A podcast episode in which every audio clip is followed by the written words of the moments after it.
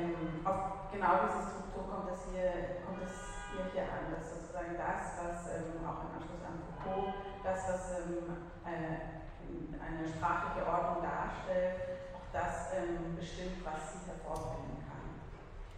Ähm, als Beispiel haben wir dann die empirische Sozialforschung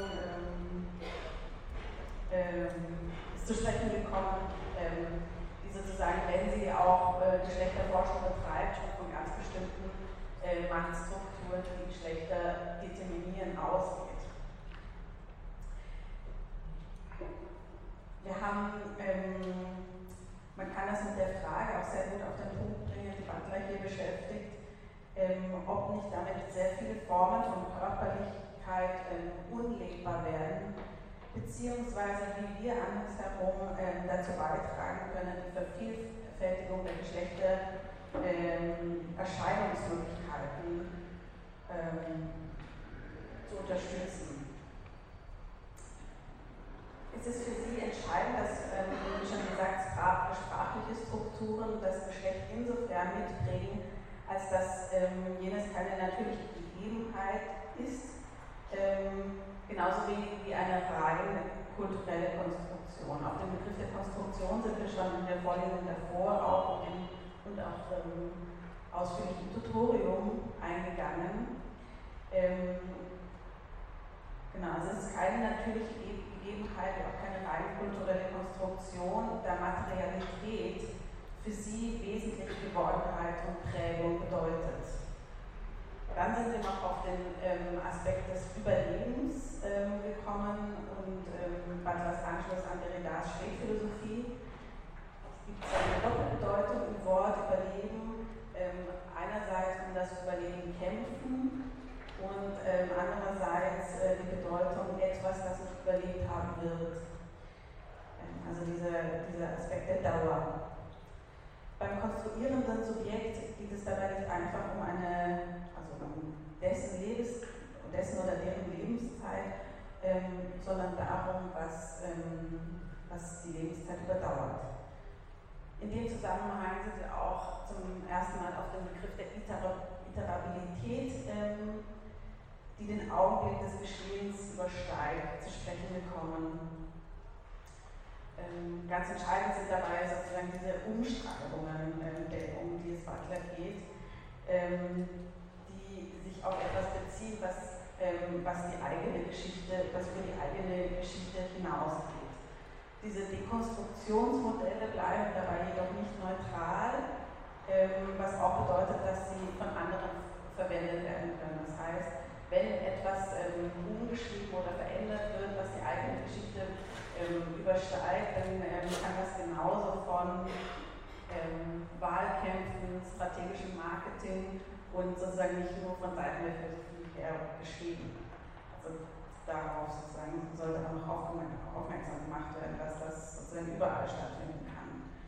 Und dann zum Ende ähm, hat Anno Böhler noch ähm, einige ähm, Gedanken aus ähm, Butlers Hass-Schriften zitiert, die auf ähm, die Verantwortlichkeit des Sprechenden ähm, sozusagen Augenmerk legen. Die Verantwortlichkeit des Sprechenden ist dabei nicht die Sprache neu zu erfinden, äh, sondern mit der Erbschaft des Gebrauchs umzugehen.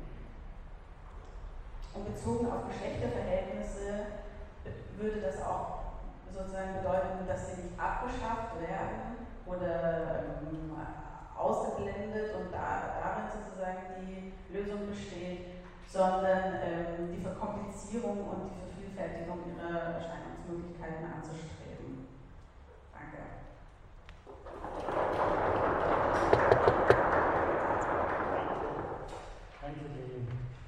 Gibt es von Ihnen dazu noch eine Frage, äh, die ganz wichtig ist, weil ich möchte jetzt dann hinübergehen zu Nietzsche. Äh, den werde ich aber kürzer machen, wie ich ursprünglich bin ja eine Stunde hinter dem Plan. Ist nicht so schlimm, war schon schlimmer. Äh, aber ich bin eine Stunde dahinter, das heißt, statt zwei Stunden würde ich gerne nur eine Stunde Nietzsche machen. Das heißt, in Kurzstreifen, da ich die letzten Semester eh sehr viel Nietzsche gemacht habe und wahrscheinlich einige äh, von Ihnen auch diese Theorien schon äh, stärker gehört haben. Und dann möchte ich nämlich hinübergehen noch zu der interkulturellen Philosophie. Also im Juni möchte ich dann gebrauchen, wirklich auch, dass wir noch außereuropäische Körperkonzeptionen besprechen können. Gibt es daher zu dem bis jetzt Gesagten oder Wiederholten noch eine Frage von Ihnen? Dann würde ich mit Julie Butler abschließen und gehe zu einem anderen Philosophen wieder äh, zurück, der für mich äh, insofern auch ganz entscheidend in seiner Leibphilosophie ist.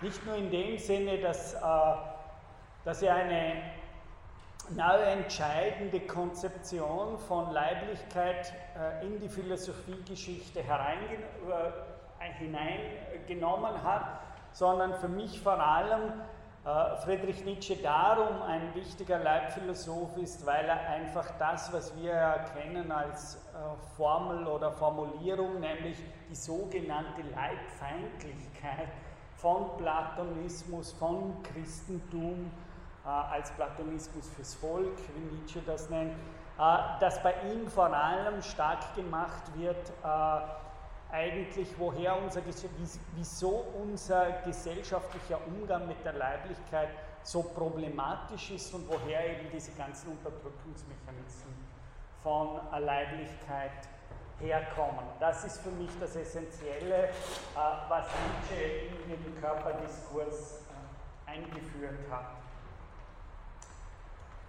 Ich möchte beginnen mit, äh, ganz in diesem Sinne, mit einer ganz berühmten Passage von Nietzsche aus dem Zarathustra, mit, den, mit, den, mit der Überschrift von den Verächtern des Leibes. Also hier sehen wir schon äh, dieser Topos, der ja nach Nietzsche sehr berühmt wurde, nämlich äh, woher kommt eigentlich die Philosophie als Akt der Leibfeindlichkeit, Religion natürlich im Besonderen für ihn sehr oft als Form der Unterdrückung der Leiblichkeit, als Unterdrückung des Triebwesens Mensch etc.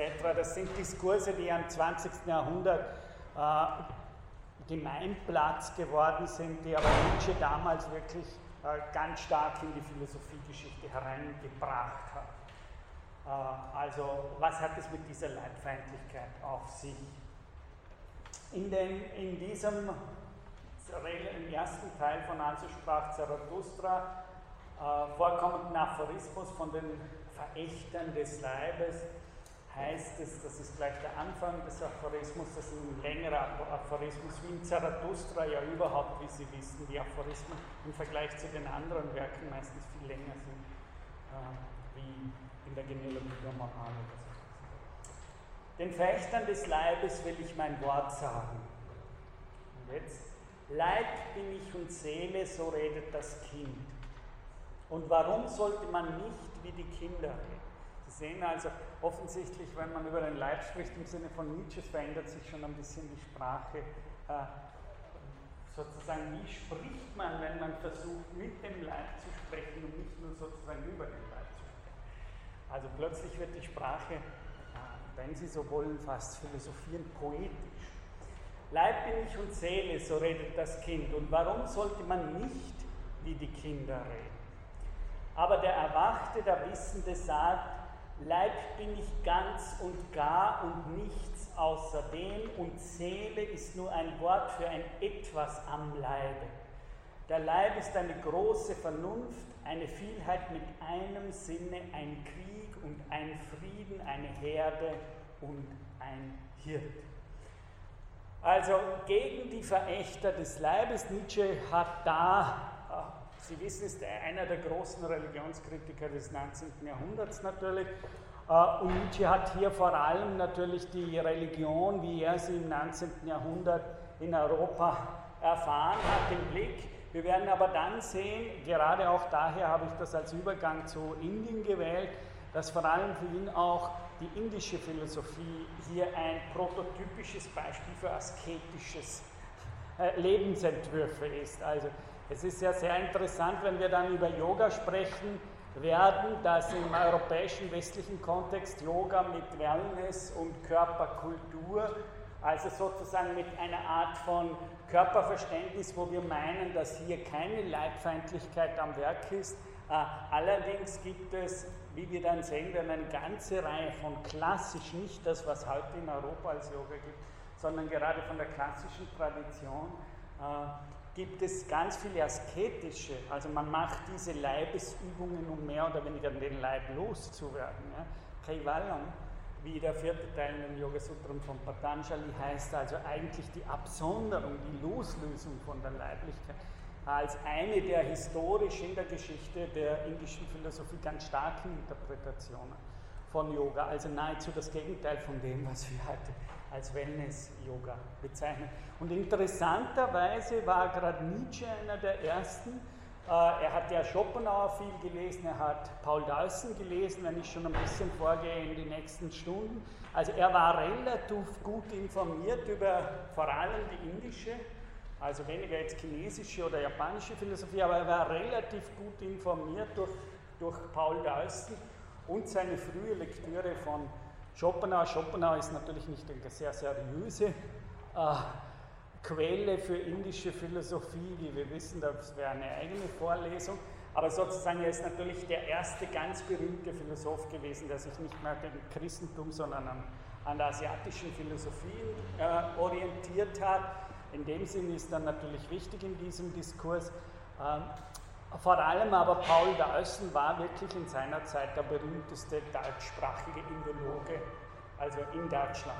Das heißt, er war ein wirklicher Kenner der indischen Philosophie und ein Schulfreund von Nietzsche von ganz früh.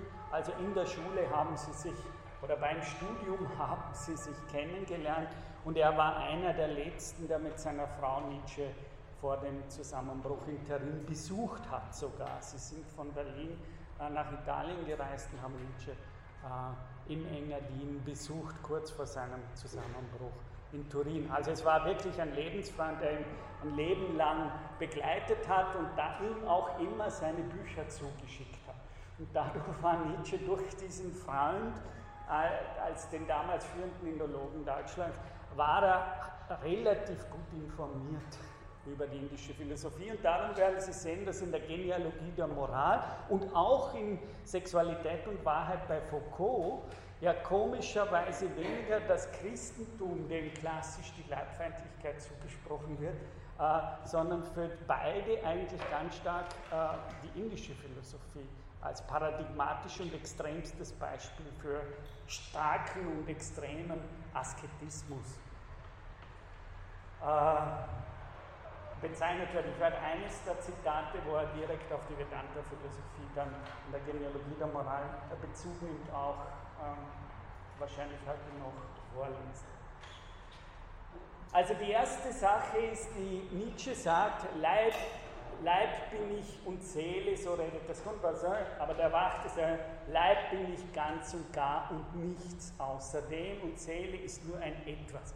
Also Seele ist ein Attribut an einem Leib. Wir müssten also immer sagen, äh, und das ist, behaupte ich, aber darauf kann ich jetzt nicht eingehen, Ursprung, by the way, äh, ganz originale Lesart von äh, Aristoteles, weil in De Anima es genauso ist, wie wir auch bei Nancy in seiner Lesart von De Anima, dass man eigentlich immer sagen müsste, äh, Körperseele.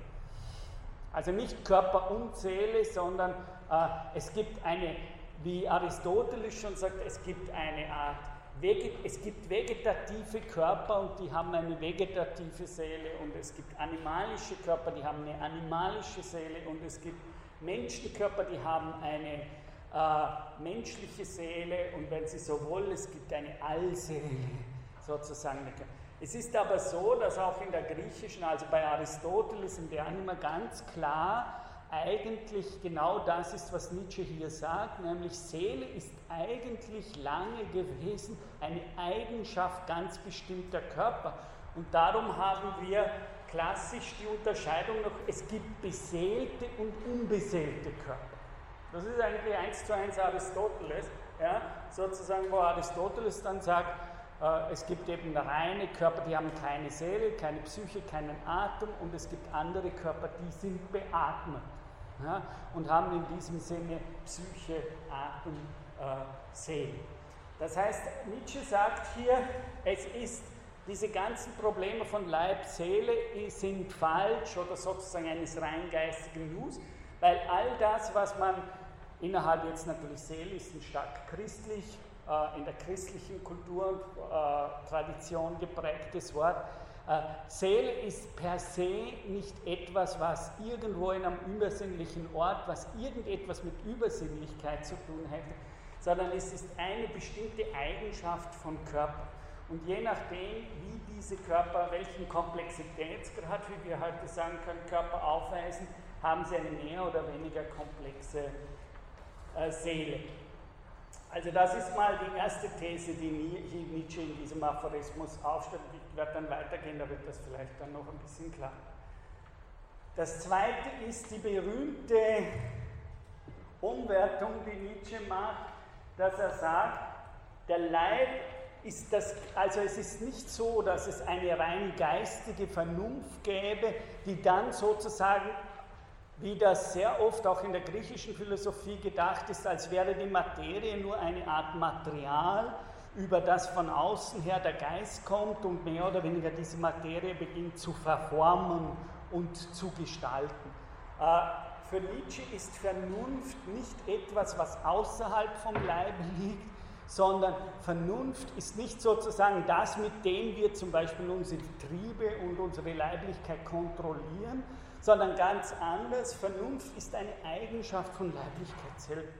Also es gibt nicht den Unterschied, es gibt den geistigen Verstand und die Vernunft und dann sozusagen die empirische Leiblichkeit, die wir sind, sondern auch hier würde Nietzsche sagen, unter Vernunft verstehen wir etwas, was der Leiblichkeit als solcher schon inhärent ist und was nicht, wie Aristoteles sagt, das war ein wichtiger Streitpunkt in der griechischen Philosophie.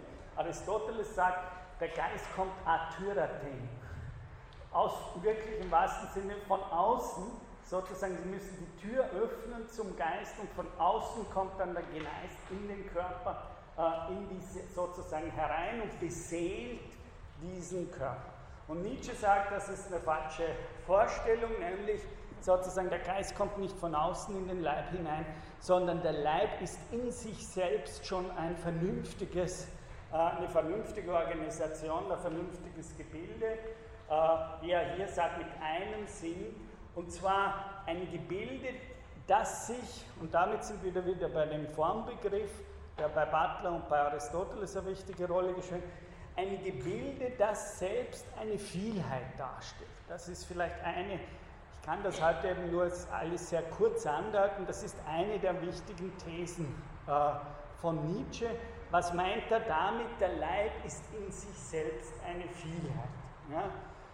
Der Leib ist in sich selbst eine Vielheit, das heißt für Nietzsche, dass der Leib als solcher immer nur in Auseinandersetzung mit anderen Körpern und anderen Leibern sich selbst konstituiert. Also auch hier, es gibt nicht so etwas, als gäbe es den Leib als solchen, sondern der Leib bildet und formt sich immer nur in und Auseinandersetzung und Reibung mit anderen Körpern, Leibern heraus. Das heißt, die Geburt und die Gestaltwirkung eines Körpers können wir nicht einfach die Form, wenn Sie so wollen, oder griechisch das Schema, können wir nicht einfach, das Schema eines Körpers können wir nicht einfach losgelöst von den Kräfteverhältnissen, in denen sich diese Formgebung eines Körpers stattfindet, äh, isolieren und losgelöst, wenn Sie so wollen, abstrakt betrachten. Sondern für Nietzsche ist das eben anders, nämlich die große Vernunft des Leibes ist etwas, was sich in und aus den Kräfteverhältnissen äh, der Körper zueinander und auseinander erst generiert und dadurch formt. Was versteht, äh, wie kann man das jetzt genauer verstehen? Äh, Nietzsche geht an der Stelle dann weiter, indem er sagt, Werkzeug deines Leibes ist auch deine kleine Vernunft, mein Bruder, die du Geist nennst, ein kleines Werk und Spielzeug deiner großen Vernunft. Ähm, ich gehe noch weiter zurück. Ich sagst du bist stolz auf dieses Wort, aber das Größere ist, woran du nicht glauben willst, dein Leib und seine große Vernunft. Die sagt nicht ich, aber tut dich. Hier sage ich jemand zum Beispiel, das für mich, der ich ein bisschen äh, Sanskrit und indische Kultur kenne, ist wirklich äh, meiner Meinung nach ein direkter Einfluss von der Lektüre von äh, Paul Dawson, denn im Sanskrit bedeutet ich wirklich, eines der Worte für ich ist Ahamkara. Und Ahamkara bedeutet wörtlich ich tue. Also der, der das Ich generiert im Ich tun. Also wörtlich heißt es im Sanskrit der Ich tue. Da heißt es nicht ich, sondern wörtlich genau Ahamkara, ich tue. Kara ins Tun. Ja, Aham, ich der Ich-Tue. Also Nietzsche an der Stelle nimmt ein Wort, das ist so sehr unüblich ist im Deutschen, das aber eins zu eins die Übersetzung vom äh, Sanskrit wäre äh, für Ichheit, nämlich der Ich-Tue. Was Nietzsche hier sagt, Werkzeug deines Leibes ist auch deine kleine Vernunft. Was meint Nietzsche hier natürlich? Also es gibt die große Vernunft der Leiblichkeit. Ja?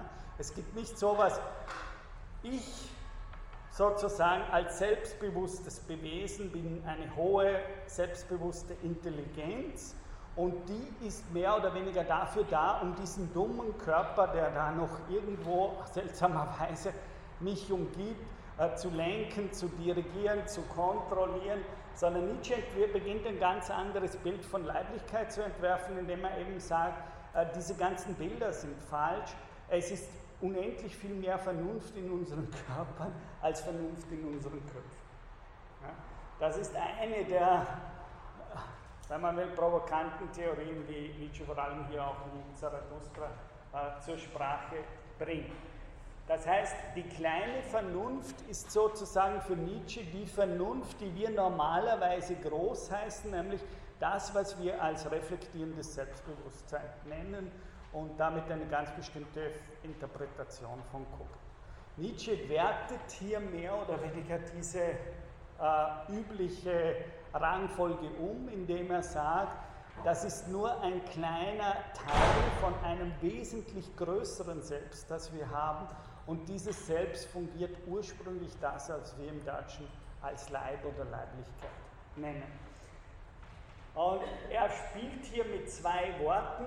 Das ist für mich auch immer wichtig, dass Nietzsche sagt, okay, was ist jetzt diese große Vernunft des Leibes und wie verhält sich die zur kleinen Vernunft des äh, sozusagen mentalen Selbstbewusstseins, äh, das wir haben? Nietzsche sagt, dass es der Leib als die große Vernunft so etwas ist wie das, was die kleine Vernunft, also wenn Sie so wollen, ähnlich wie bei Marx, was das Epiphänomen des Selbstbewusstseins, wie Marx sich dann ausdrücken wird, also das, was das Epiphänomen Selbstbewusstsein ausmacht, äh, das ist etwas, was im Hintergrund von der Intelligenz oder der Vernunft der Leiblichkeit her dirigiert wird. Und zwar so, dass das Selbstbewusstsein, das wir von uns selber haben, ein, und da müssen Sie wirklich wörtlich nehmen, ein Werkzeug und Spielzeug der großen Vernunft unserer Leiblichkeit in uns ist. Ja, das ist äh, Werkzeug heißt natürlich, dass es umgekehrt Nietzsche jetzt denkt, der Leib benutzt unser Selbstbewusstsein als eine Art äh, Tool, das er hat, als eine Art Instrument, die er verwendet, um Ziele zu machen, die uns selber gar nicht bewusst sind. Also wir handeln von dieser Theorie her, wir handeln sehr oft, wir wissen einfach als selbstbewusste Wesen normalerweise nicht, warum wir so handeln, wie wir handeln. Sozusagen die ganzen Motivationsgründe, die ganzen äh, Triebregungen, die Triebfedern unseren Handels sind uns als selbstbewusste Wesen normalerweise großteils unbekannt. Das würde ich nicht sagen. Also das Selbstbewusstsein, das ist eine der anderen Bilder. Ich weiß meistens nicht, warum ich so handle. Ich weiß auch nicht die ganze Geschichte, die mich dafür geführt hat, mich dahin zu treiben, warum ich so. Sozusagen das, was wir erfahren über uns selbst oder das Selbstbild, das wir selber haben von uns selbst, ist eines, das immer schon mehr oder weniger Resultat oder Effekt ist von irgendwelchen, äh, ja, es ist schwierig, wenn ich jetzt sage, Triebkräften, äh, von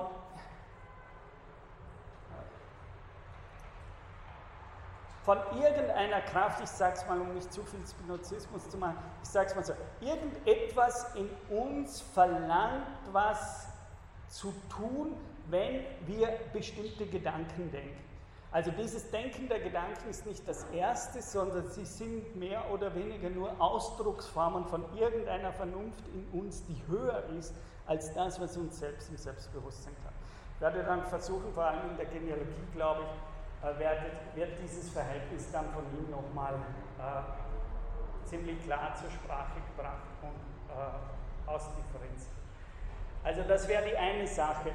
Nietzsches Theorie ist, die große Vernunft des Leibes gebraucht unsere mentale Vernunft zur Durchsetzung ihrer verborgenen Ziele und Zwecke. Ja, so kann's. Also ähnlich wie bei Freud dann natürlich, wenn Sie rationalisieren, dann ist das zwar das, was Sie im Selbstbewusstsein erfahren, aber diese Rationalisierung hat Motivationen, die Sie gar nicht wissen. Sozusagen, hier sind untergründige untergründige Triebkräfte am Werk, die sie dazu treiben, äh, irgendwelche Gedanken hervorzubringen und zu denken, die aber nicht in sich selbst enden, wie Nietzsche sagt. Das heißt, er beginnt hier ein völlig umgekehrtes Bild äh, vom klassischen Selbstbewusstseinsdenken äh, der Philosophen seiner Zeit zu entwickeln. Und das Zweite ist eben, dass Nietzsche hier sehr genau ist, nicht nur, dass er behauptet, die große Vernunft des Leibes dirigiert mehr oder weniger von, von einer Art unbewussten Triebkraft her unsere Leben und sozusagen die Dramaturgien unseres Lebens, sondern er sagt, das ist nicht nur, dass die das gebraucht, sondern gleichzeitig, und Nietzsche ist hier sehr genau, denkt sicher hier auch stark an Heraklit, dass er sagt, das ganze Art, wie die große Vernunft des Leibes unser Selbstbewusstsein als kleine Vernunft gebraucht, ist die eines Spielzeugs. Das heißt, es ist nicht einfach nur so, dass die große Vernunft des Leibes unsere mentale Vernunft verwendet für irgendwelche Durchführung von Zwecken, sondern Spiel ist eine ästhetische Kategorie, sozusagen es geht damit um das spielerische Erfinden von äh, neuen, wenn Sie wollen, Gedanken, neuen Ausdrucksweisen hin und her. Das heißt, das Ganze ist nicht nur ein funktionales Verhältnis zwischen großer Vernunft und kleiner Vernunft des Leibes, sondern es ist gleichzeitig ein ästhetisches Verhältnis, das heißt, man erspielt sich. die, der, die große Vernunft des Leibes spielt sich und spielt mit der kleinen äh, Vernunft des mentalen Selbstbewusstseins. Äh, und das eben ist das, was Nietzsche dann meint, diese große Vernunft des Leibes, von der wir bis jetzt noch nicht wahnsinnig viel wissen, außer dass es irgendeine im Verborgenen in uns agierende Triebkraft ist, äh, die bringt erst so etwas wie Ich, Selbstbewusstsein, Selbstreflexion und so weiter hervor. Aber Sie sehen, das ist nahezu, also genau das, was mit Freud dann passiert sozusagen. Äh, das Ich ist nicht mehr Herr im eigenen Haus. Das ist die eine große These von Nietzsche vor Freud, dass er sagt sozusagen, äh, das Ich ist überhaupt nicht Fundamentum in concussum absolutum, äh, wie bei Descartes. Es ist nicht in sich selbst gründend, sondern es gründet in irgendetwas anderes, von dem das Ich als Selbstbewusstsein mehr oder weniger nur wenig weiß und einzelne sozusagen Resultate von da bekommt, aber sozusagen nicht weiß, wer und was ist nun diese große Vernunft des Leibes in mir selbst. Die kleine Vernunft weiß das nicht, sondern die große spielt mit der anderen. Wie stellt sich Nietzsche jetzt dieses Spiel zwischen der großen Vernunft des Leibes und der kleinen Vernunft des mentalen, selbstbewussten Denkens vor? Er schließt hier gleich an mit der Stelle, was der Sinn fühlt, was der Geist erkennt, das hat niemals in sich sein Ende. Das ist mal schon genau einer dieser wichtigen Sachen. Nietzsche würde sagen, zu glauben, dass das Denken rein aus dem Denken sich bestimmt, ist eben ein falsche, falsches Bild von Denken. Zu glauben, das Denken wäre eine zum Beispiel vom Begehren, von den Triebkräften völlig isolierbare Entität, wo sozusagen ich nur denke, ohne irgendein Interesse, um an Kant anzuspielen, würde Nietzsche sagen, ein solches Denken gibt es. Es gibt nicht so etwas wie interesselose Anschauung, es gibt nicht so etwas wie ein von den Triebkräften, vom Konatus, von der Selbsterhaltung völlig loslösbares Denken. Es gibt nicht so etwas wie eine rein objektive, rein geistige Sphäre des Denkens. Hier war, glaube ich, irgendeine Frage. Diese angesprochene große Vernunft, ab wann ist die im Körper? Ab der Geburt? Vor der Geburt? Na, viel, nicht, nicht, die, na, müssen wir noch radikaler denken. Die kommt nicht wann in den Körper hinein, sondern die ist die innere Logik der Körperlichkeit selbst. Das ist eben der große, es gibt nur einen anderen Philosophen, den ich dabei immer nenne, der das ganz ähnlich denkt und das ist einfach Spinoza. Ja?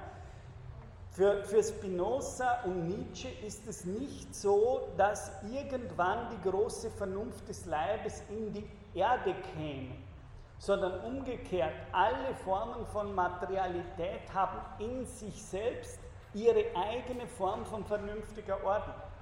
Die vernünftige Ordnung kommt weder von außen in die Materie hinein, noch ist es so, dass die vernünftige Ordnung wir in gewisser Weise im menschlichen Selbstbewusstsein erst in die, in die Materie und in die Erde hineinbringen müssten, sondern was Nietzsche eben sagt, die umgekehrt. dieses Ganze, was sozusagen in der Materie sich herausarbeitet, äh, ist schon eine immanente Logik, die hier am Werk ist, die für Nietzsche gesagt, das kann man natürlich kritisieren, aber die für Nietzsche gesagt hat, unserem selbstbewussten Denken unendlich überlegen. Ja? Also ähnlich wie die Sachen, die ich über Spinoza gesagt habe, wenn ich gesagt habe, wenn Spinoza die Frage sagt, wissen wir, was ein Körper kann, und er sagt dann, die Menschen sind so stolz, schauen sie sich New York vom Flugzeug an. Und dann schauen sie hinunter und sagen, wow, schauen Sie, das hat der Mensch geschaffen. Ja, diese Wolkenkratzer, und wenn sie da anfliegen, das ist schon sehr imposant. Und sie sehen dann dieses Lichtmeer da unten und dieses Ding. Und dann sagt Spinoza, die sind die Menschen stolz, dass sie das konnten. Und dann habe ich eben gesagt bei der Spinoza-Meeting, aber schauen Sie sich ein Meer an. Schauen Sie sich, wie komplex Korallenriffe gebaut sind. Schauen Sie sich an, wie komplex Fische miteinander sozusagen in irgendwelchen Ökosystemen äh, miteinander kommunizieren, äh, sozusagen zum Teil sogar sich helfen, ja, die einen als Parasiten der anderen und so weiter. Das heißt, es ist die große Frage, ob nun das Gebilde New York als ein Beispiel oder Wien, ob solche stark vom Menschen geschaffene Produktionen de facto einer nicht vom Menschen geschaffenen Produktion wie dem Meer, als einer doch noch relativ vom Menschen, also in den Tiefen des Meeres, äh, noch nicht stark beeinflusste Sphäre, äh, diese Dinge passieren und die haben ihre eigenen Formen von Logik. Das heißt, da waltet offensichtlich, und, die, und jetzt würde Nietzsche sagen, okay, das war in den meisten Kulturen ein Beweis für das Dasein Gottes. Ja, die würden dann halt sagen, okay, offensichtlich gibt es hier, wie die zum Beispiel auch noch in bestimmter Weise bekannt, offensichtlich gibt es so etwas wie eine inhärente Zweckmäßigkeit in der Natur, denn wer hat diese wahnsinnig tolle logische Ordnung gemacht, die da in den Weltmeeren zum Beispiel. Und man konnte das dann nicht anders, dass Nietzsche sagen würde, also hat man sich vorgestellt, dass das ein höheres mental agierendes Wesen ist, das man Gott nennt oder wie immer. Aber genau das sind für Nietzsche keine akzeptablen Interpretationen. Wenn dahinter nicht im Selbstbewusstsein ein höheres göttlicheres Selbstbewusstsein oder sowas lag, dann stellt sich aber die Frage, wie wir solche Prozesse und die Logik und die Komplexität solcher Systeme anders versuchen zu denken, als nur über das, dass wir sagen, das ist eigentlich ein Demiurg, der ähnlich denkt wie wir, nur halt viel komplexer, viel schneller, viel besser. Und das ist die philosophische Frage, also was diese große Vernunft des Leibes ist, was der Sinn fühlt, was der Geist erkennt, das hat niemals in sich sein Ende. Das haben wir gesagt. Also Nietzsche würde sagen, es ist ein falsches Bild zu glauben, zum Beispiel bei Kant, Autonomie der Gedanken, als könnte die Sphäre des Denkens vollständig losgelöst werden von anderen Sphären, als wäre das sozusagen ein Ende in sich selbst. Aber wenn Sie so wollen, mit, mit, mit Spinoza gesagt, diese Gedanken sind rhizomatisch verknüpft mit unserem Begehren, mit unseren Gedächtnisspuren äh, und mit unserer Kulturgeschichte. Und es ist nicht so einfach, dass wir sagen können, da gibt es unten irgendwo eben das Triebleben und dann gibt es irgendwo darüber die reine Sphäre des Denkens. Diese Dinge sind miteinander, es würde auch jede Physiologie uns so, es ist ja nicht so, dass die Nervenbahnen, um es mal plump zu sagen, beim Kopf alle aufhören und dann haben sie sozusagen hier ein isoliertes Ding da oben, so ein rundes System, ja, und dann haben sie ein zweites System losgelöst, das irgendwie da hinunter bis in die Triebkräfte der Leiblichkeit hinuntergeht. Äh, das sind ja de facto nicht zwei Systeme. Und wie, wie Nietzsche immer sagen würde, warum ist der Kopf nicht Teil des Leibes? Also warum sagen wir oder haben wir lange ein Bild gehabt, als wäre das Denken übersinnlich? Nein, der Kopf ist ein Teil dieses leiblichen Systems und ist in allem, selbst physiologisch, durch und durch verbunden mit den anderen Triebkräften, die in diesem Leib herrschen. Es ist keine autonome Sphäre und lässt sich so von der Leiblichkeit nicht trennen. Das ist der, Nietzsche hat ja ganz viel Physiologie seiner Zeit gelesen. Also wenn man sich die Bibliothek von Nietzsche anschaut, was er hauptsächlich gelesen hat, dann ganz viele Bücher über Medizin und Physiologie seiner Zeit. Also das heißt, das sind alles in eine poetische Form gebrachte, auch starke Lektüre von äh, Wissenschaft seiner Zeit, die hier versucht wird äh, zu verarbeiten. Aber Sinn und Geist möchten dich überreden, sie seien aller Dinge Ende, so eitel sind sie. Werk und Spielzeug sind Sinn und Geist, hinter ihnen liegt noch das Selbst. Und jetzt kommt ein wichtiges Wort. Also offensichtlich identifiziert, beginnt Nietzsche jetzt diese große Vernunft des Leibes äh, mit dem Wort Selbst zu, zu identifizieren.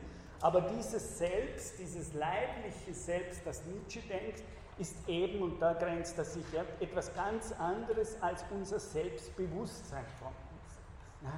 Das ist das, wo er beginnt, sich gegen die Philosophen seiner Zeit abzuwenden. Er sagt, das Selbst, das er meint, ist wirklich eine Art leibliches, leibendes Selbst. Und das Selbstbewusstsein ist nur eine Ebene oder eine ein Teil dieses in uns selbst leibenden Lebens, wie Nietzsche sagt. Äh, und genau dieses leibende Selbst nennt er jetzt nun das Selbst, das er mit der großen Vernunft des Leibes identifiziert. Und jetzt sagt er, wie ist das Verhältnis dieses Selbst, das er da sucht, das ein stark in und aus dem Verborgenen heraus in uns agierendes Selbst ist. Äh, wie denkt er sich die, die Relation dieses Selbst zu dem, wie wir uns selbst in unserem Selbstbewusstsein äh, wahrnehmen? Das Selbst sucht auch mit den Augen der Sinne, es horcht auch mit den Ohren des Geistes. Immer horcht das Selbst und sucht, es vergleicht, bezwingt, erobert, zerstört, es herrscht und ist auch des Ichs Beherrscher. Hinter deinen Gedanken und Gefühlen, mein Bruder, steht ein mächtiger Gebieter, hier haben wir es, ein unbekannter, verborgener Weiser, der heißt selbst, in deinem Leibe wohnt er, dein Leib ist er. Das heißt, Nietzsche würde sagen, wenn er von Leib spricht und leibendem Leben, dann meint er ein Prinzip, das offensichtlich wir mal erstens nicht kennen. Nietzsche würde sagen, wir sind, oder er sagt es an einigen Stellen, wir sind nicht, wir identifizieren uns normalerweise nicht mit der Mitte dieses Selbst, das er hier versucht zu denken, sondern wir denken, wir identifizieren uns normalerweise mit einem ganz anderen Teil unseres Selbst, selbst äh, nämlich dem Teil eben, wo wir uns selbst wach, selbstbewusst sind. Aber das ist nicht dieses leibliche Selbst oder leibende Leben, das Nietzsche offensichtlich versucht, äh, sucht und das Nietzsche sagt, das hinter den Gedanken und Fühlen steht. Ja? Und wir müssen jetzt dann fragen, was dieses Hinter bedeutet. Und er wird uns gleich eine Antwort geben. Was heißt, hinter meinem bewussten Fühlen, hinter meinem bewussten Gedanken steht ein unbekannt, un, unbe, mir selbst unbekannter Weise, der mehr oder weniger diese Gedanken, dieses Fühlen als leibendes Selbst dirigiert, kontrolliert und sozusagen diese Kontrolle ist nicht die Kontrolle, die von mir und meinem Ich ausgeht, sondern umgekehrt. Dieses Ich braucht dieser unbekannte Weise der Leiblichkeit mehr oder weniger als ein Organ, wenn man will, von ihm selbst. Ja. Ja? Äh, wenn man den menschlichen Körper jetzt beobachtet, ist ja, oder scheint es zumindest doch so, dass man ähm, am Ende des Lebens oder im Eintritt des Todes, ähm, dass der Körper noch da ist, und aber etwas anderes fehlt, was sich davon trennen ließe oder getrennt sehen, man getrennt sehen kann, weil der Körper ist ja noch da. In dem Moment, wo irgendwas ist, irgendwas ist weg. Wie würde Nietzsche das sagen, mit der großen Trennung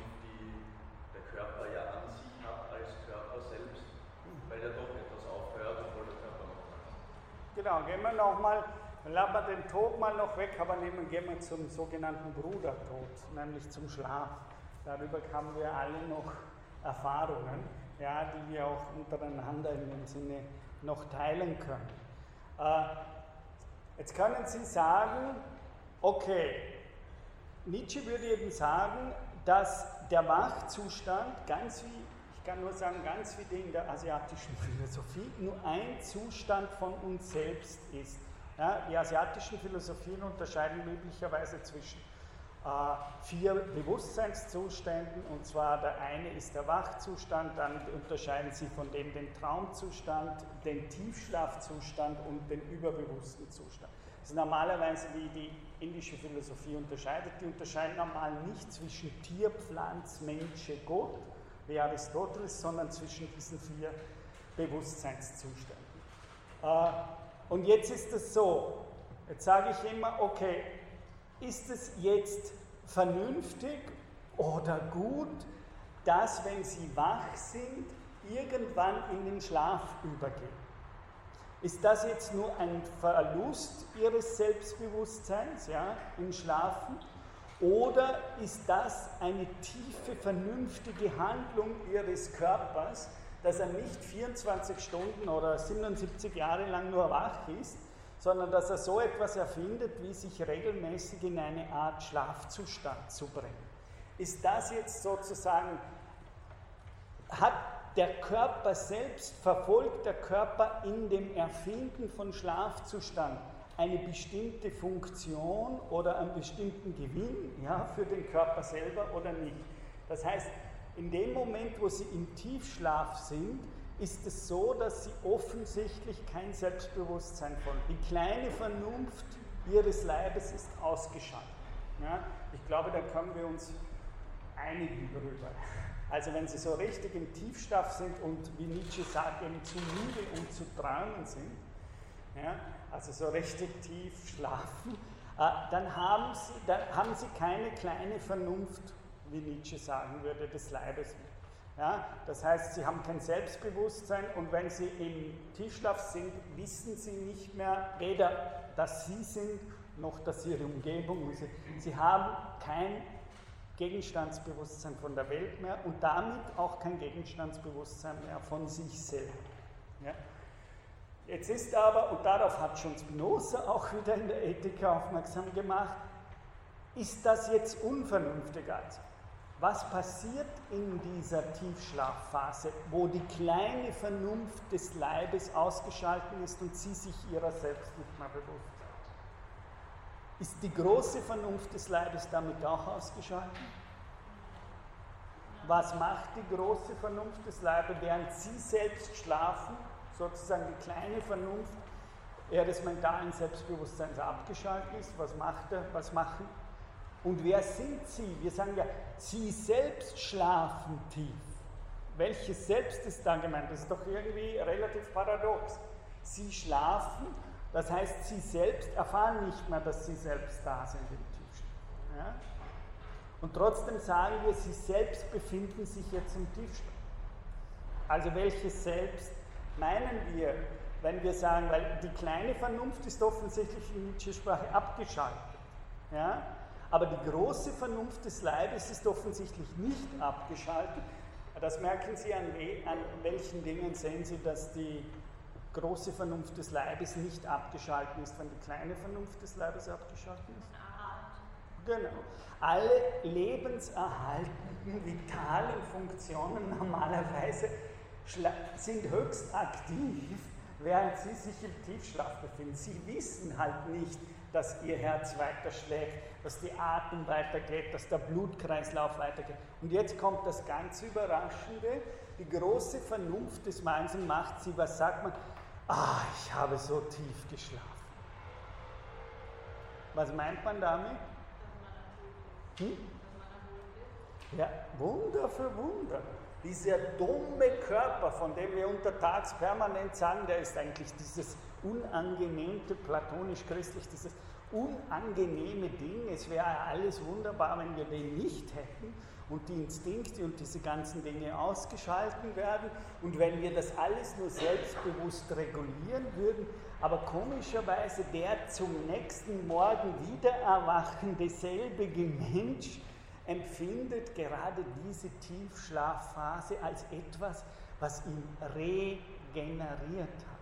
Sozusagen, da waren regenerierende Kräfte da und ich sage immer, würde dieses, Sie wissen alle das, würden Sie jedes Mal aufgeweckt, bevor Sie in die Tiefschlafphase kommen, würden Sie, ist das einerseits Folter, ja, eine klassische Foltermethode und Ihr Körper würde, Ihr Selbstbewusstsein würde in kürzester Zeit äh, in eine absolute Mangelerfahrung also sozusagen, wenn Sie jeden immer aufwecken davor, dann funktioniert Ihr ganzes System nicht. Auch Ihr Denken funktioniert bald nicht mehr. Es wird so weit gehen, dass Sie beginnen, Warngebiet zu kriegen. Ja? Wenn man sie immer. Und das ist, glaube ich, für mich ein anschauliches Beispiel, das in die Richtung geht, meiner Meinung nach, was Nietzsche äh, versucht zu sagen. Das heißt, äh, das, was wir versuchen, denken Sie an Kant, das ist ja ein Zeitgenosse, gegen den er viel schreibt, äh, sozusagen, wenn Sie da denken und alles in die Person und in den bewussten, selbstbewussten Willen hineinlegen, äh, mit diesem selbstbewussten Willen könnten Sie ja nicht wirklich schlafen. Ja? Und das gibt es ja sozusagen Leute, die dürfen nicht mehr einschlafen, weil dann würden sie vergessen zur Atmung. Ja? Oder die Atmung würde nicht mehr automatisch passieren. Ja? Aber damit wären sie kein freies und autonomes und selbstbewusstes Wesen mehr, sondern sie leben wesenhaft von dem, dass diese Dinge automatisch in ihnen passieren. Und in dem Moment, wo sie nicht mehr automatisch passieren, haben sie wirklich ein Problem.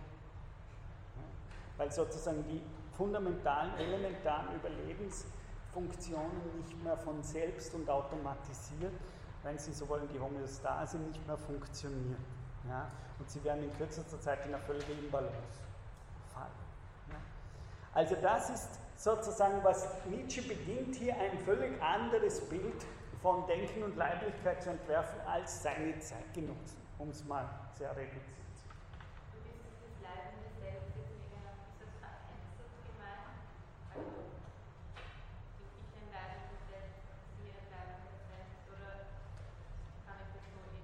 Wir müssen, lassen wir mal den Text noch weiter sprechen. Ich hoffe, dass der die Antwort dann äh, bringen wird. Ja? Wie denkt sich also Nietzsche, so, ich würde eben ganz benuzistisch, wie ich Nietzsche hier, wie, wie verhält, verhalten sich die elementaren, großteils unbewusst verlaufende Sorge ihres Körpers um sein Überleben, also das, was Spinoza Konatus nennt. Wie verhält sich dieser Konatus zum Selbstbewusstsein, zum Denken, zum Fühlen etc.? Ja? Denn der Großteil dieses Konatus ist eben äh, nicht wie bei Kant der selbstbewusste praktische Wille der Vernunft, ja, das wäre für ihn gerade die kleine Vernunft, sondern im Grunde lebt die Autonomie der Person davon, dass die grundlegenden vitalen Funktionen funktionieren. Das ist, wenn man so will, das philosophisch äh, Entscheidende, das Nietzsche hier beginnt hat.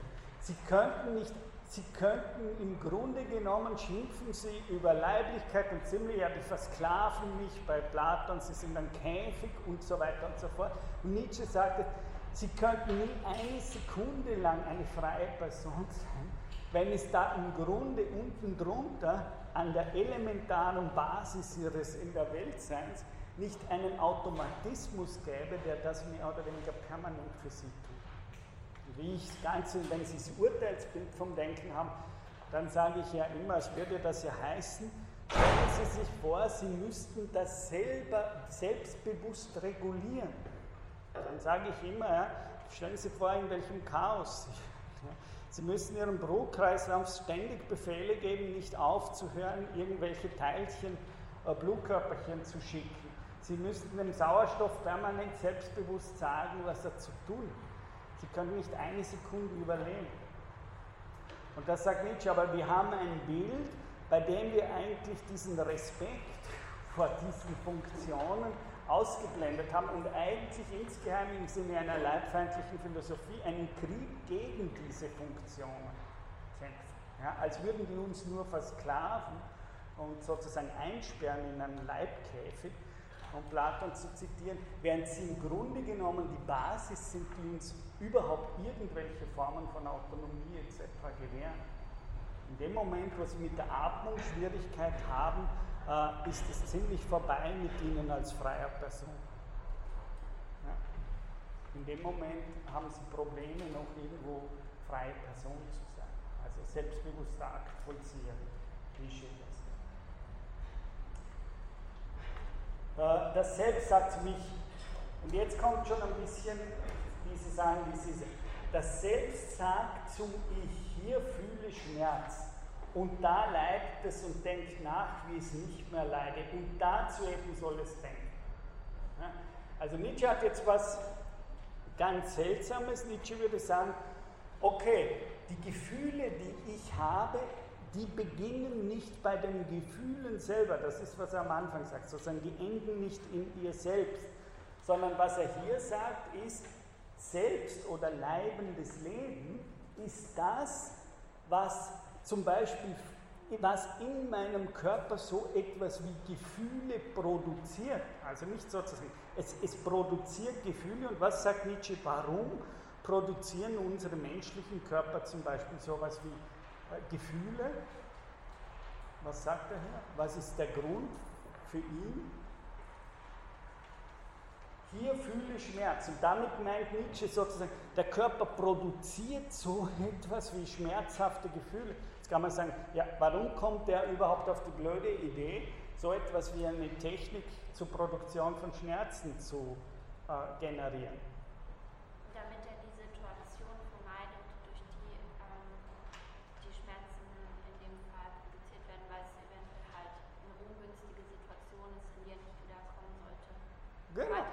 Der Körper, wenn man es jetzt Nietzscheanisch spezifistisch der Körper wittert und riecht eine Gefahr. Wie kann er uns aufmerksam machen, dass da eine Gefahr ist? Dieses Selbst sind, okay, da lauert irgendwo eine Gefahr, die ist dabei, mehr oder weniger mich in meinem Dasein zu gefährden. Ja? Und jetzt, was kann der Körper tun, oder sozusagen um mir selbst diese Gefahr zu signalisieren. Das ist Nietzsches Bild. Indem er ein schmerzhaftes Gefühl mir produziert. Also zum Beispiel, Sie haben die Gefahr, irgendwo sind Sie entzündet im Körper, ja, oder haben eine, da, da ist irgendein äh, Problem im Körper. Wie kann der Körper, wenn Sie von diesem Problem in Ihrem Körper nichts wissen, Ihnen signalisieren, dass da ein Problem ist?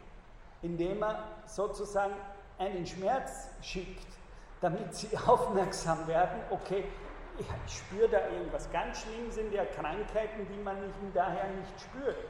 Ja, ich spüre nichts, das heißt, da ist ein Krankheitsherd, der mich auffrisst vielleicht äh, in, in Bälde, aber ich spüre gar nichts. Und das würde Nietzsche sagen, also nochmal, das sind ganz viele Physiologietheorien seiner Zeit, dass er sagen würde, okay, der Schmerz ist kein Anfang, sondern der Schmerz in gewisser Weise ist etwas, was mein leibendes Leben produziert, um mich mehr oder weniger selbst, wie wir sagen, äh, in dieser gefährdenden, diese gefährdende äh, Situation zu signalisieren. Das heißt, wie Nietzsche wieder gesagt, da liegt sehr viel große Vernunft.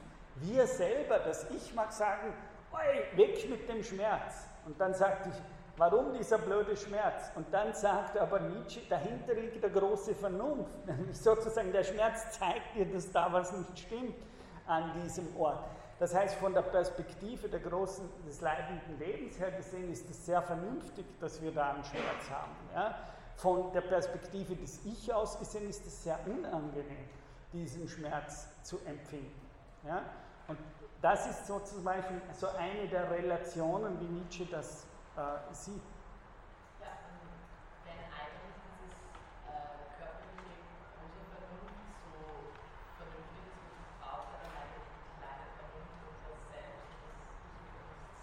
Genau. Was, würde, was ist die einzig mögliche Antwort von Nietzsche? Warum gibt es bestimmte Körper, die sich ihrer selbst bewusst werden? Der Großteil der Körper sind ja vermutlich nicht sich ihrer selbst bewusst. Ja? Irgendwelche Moleküle oder Steine äh, haben nicht unbedingt so eine Art Selbstbewusstsein, zumindest wie wir Menschen haben. Äh, was, ist, was kann nur Nietzsches Antwort sein, oder was ist nur Nietzsches Antwort? Warum gibt es bei bestimmten Körpern hm? Offensichtlich würde Nietzsche wirklich sagen, sozusagen, bestimmte Körper entwickeln so etwas wie ein Selbstbewusstsein oder selbstreflektives Denken, weil offensichtlich das wie andere Organe halt, das sozusagen die Hand zum äh, bestimmte Vorteile bringt, wenn ich die habe, weil bestimmte Organismen mehr oder weniger darin einen entscheidenden Vorteil sehen für sich selber. Vorteil aber wirklich in einem sehr weiten Sinne, also nicht in dem Sinne, ich selber bin jetzt sozusagen, äh, sehe meinen Vorteil, sondern umgekehrt, das leibende Leben sieht in der Kreation von Ichen einen Vorteil, sozusagen ein Organ, mit dem dieses leibende Leben ganz bestimmte Ziele von seiner Selbst- und Ausdrucksmöglichkeiten realisiert.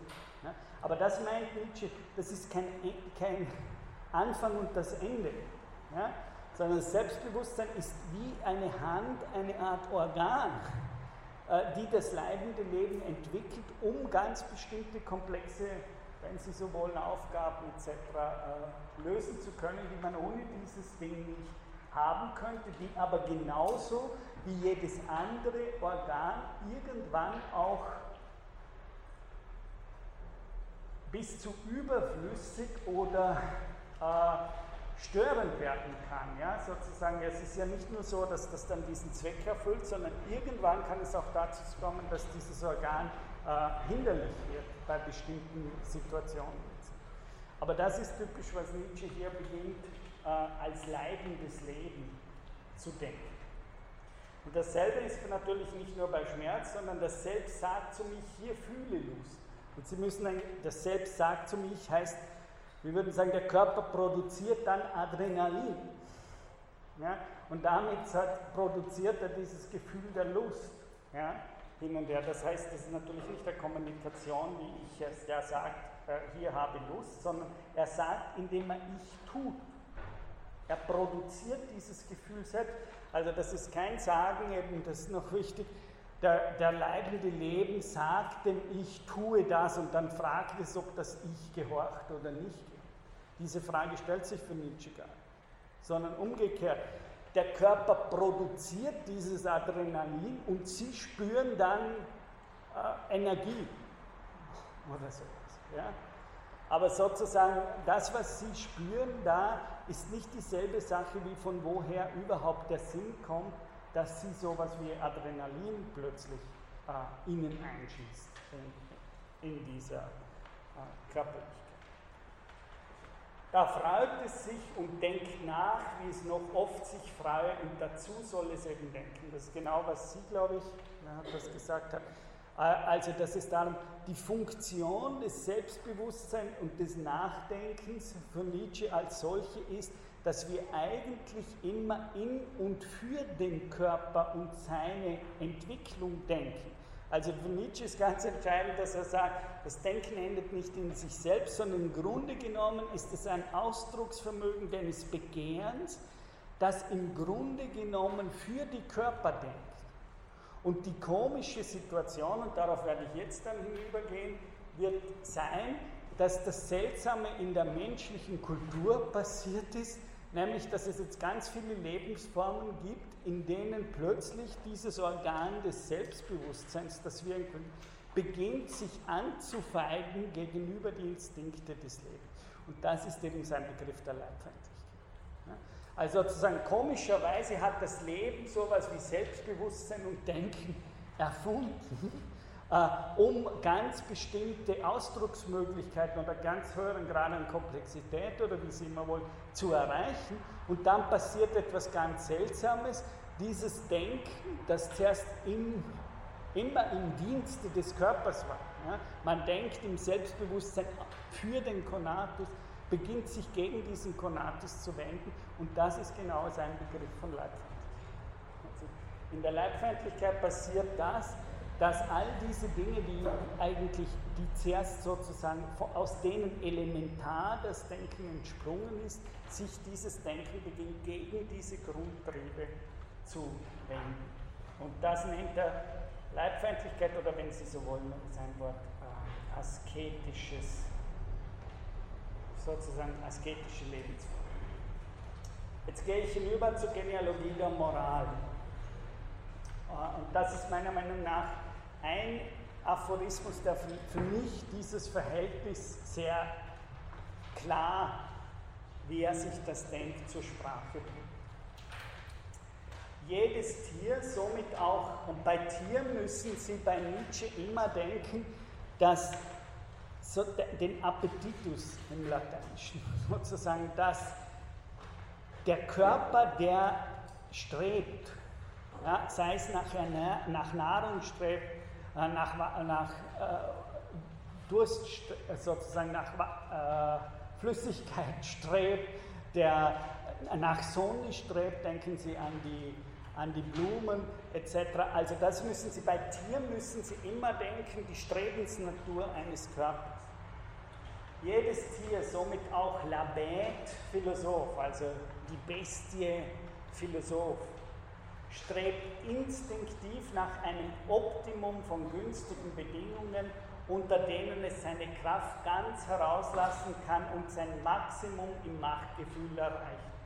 Jedes Tier perforisiert ebenso instinktiv und mit einer Feinheit der Witterung, die höher ist als alle Vernunft. Da kommt wieder diese kleine Vernunft und die große Vernunft, die höher ist als alle Vernunft alle Art Störenfriede und Hindernisse, die sich hin über diesen Weg zum Optimum legen und legen können.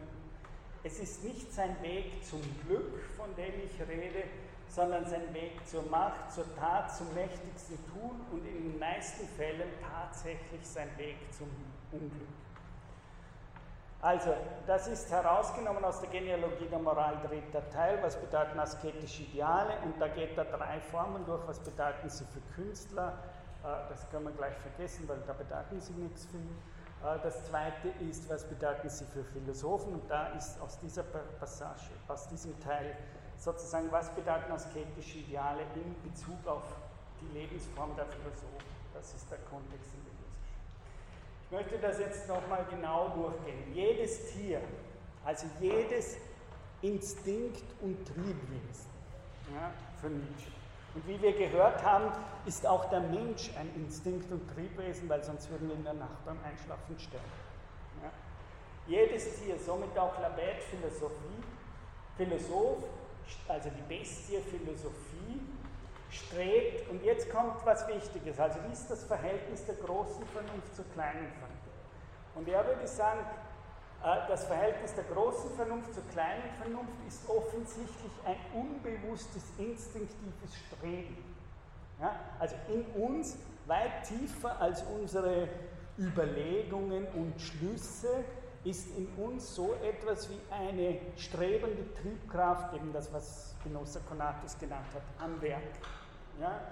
Strebt instinktiv und nach was? Äh, eine Strebenskraft, was will eine Strebenskraft? Sie strebt nach dem Optimum dessen, was dieser Kraft, was diese Kraft glaubt erreichen zu können.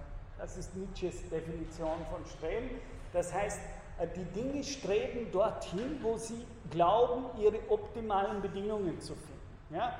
Also das heißt wirklich, Nietzsche denkt, dass so der Konatus, dieser unbewusste Strebenstrieb, ist sichtbar in einer Pflanze, wenn sie sich der Sonne zuwendet.